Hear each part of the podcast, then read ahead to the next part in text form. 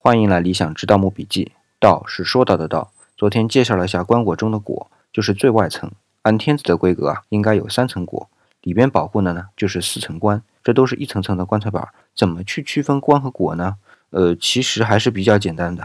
首先，椁在外面，当然会遇到没有椁的墓葬啊，那只有一层的，那显然就是棺了。平民老百姓的薄板棺材，如果不止一层，就得看一层层之间是不是有间隙。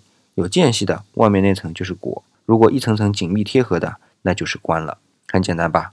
实际考古工作当中会遇到许多意外情况，比如说外面的椁腐烂了，那么暴露在你面前的是棺还是椁呢？又比如说这座墓已经被盗，所有的棺材板都散开了，又如何分辨？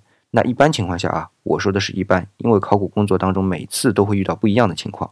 一般棺外面都有图案或文字，有的呢用漆绘，有的呢是雕刻。